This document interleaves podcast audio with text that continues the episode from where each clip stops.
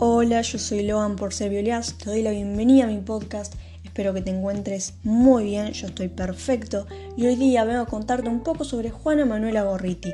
Ella fue la primera novelista en Argentina y una muy buena escritora. De todas formas, te voy a introducir a sus obras un poco más adelante y vamos a hacer énfasis en sueños y realidades.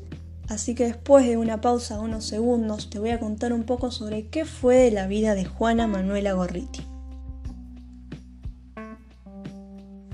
Juana Manuela Gorriti nació en Salta en el año 1818. Su padre y su tío eran diputados interesados en la independencia, por lo que ella ya desde muy chica se veía en un entorno político. Ellos vivían juntos en una finca y fue cuando Juana cumplió 14 años que se mudó por primera vez junto a su familia a Bolivia. Allí Juana conoció a un muchacho del que se enamoró. Se podría decir que es un soldado militar, fue un milicio de la paz de Bolivia y con él se casó y tuvo dos hijos. Ella vuelve a Salta, Argentina, para vivir en la finca de su padre y su tío junto a su familia, su esposo y sus dos hijas, y se encuentra con que la finca estaba destruida. Por esto, Juana se queda sin nada, en la pobreza total, y tiempo después su marido la deja. Así que Juana acaba sola con pocos recursos monetarios y junto a sus dos hijas que tiene que mantener. Ella decide volver a Lima, pone una escuela de niños y también abre una casa de tertulias. Una casa de tertulias era un lugar en el que la gente se juntaba a hablar sobre diferentes temas en esa época. Allí conoce a gente importante que reconoce su talento como escritora y también la reconocen como una mujer inteligente y con cultura.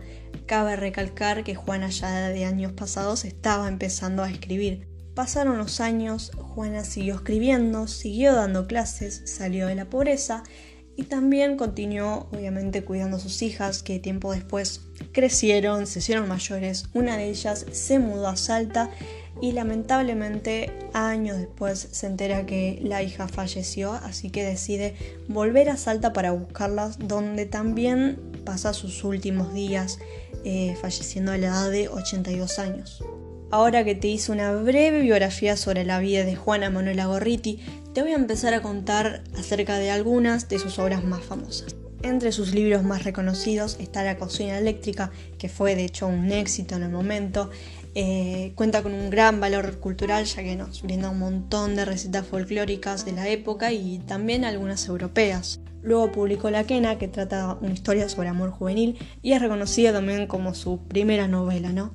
Seguido de esta obra publica Sueños y Realidades, obra donde también aparece la quena como parte de esta novela, y sus Sueños y Realidades cuenta con varias historias donde los protagonistas en su mayoría son mujeres, y muchas de estas historias también aluden a apoyar el periodo político de Juan Manuel de Rosas. Eh, Juana junto a su familia eran de pensamiento unitario.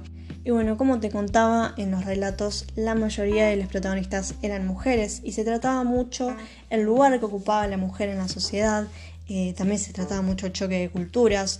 Podríamos decir que incluso la vida de Juana se ve reflejada en muchas partes de la obra. Ella en estas obras jugaba muchísimo con el realismo, ponía a las mujeres en distintos panoramas sociales, económicos, con choques de culturas también. Este, por ahí involucraba un toque el género fantástico, lo que lo volvía también una, una novela romántica, ¿no? Esto de mezclar un poco el realismo y el género fantástico es algo que vemos mucho en las obras románticas.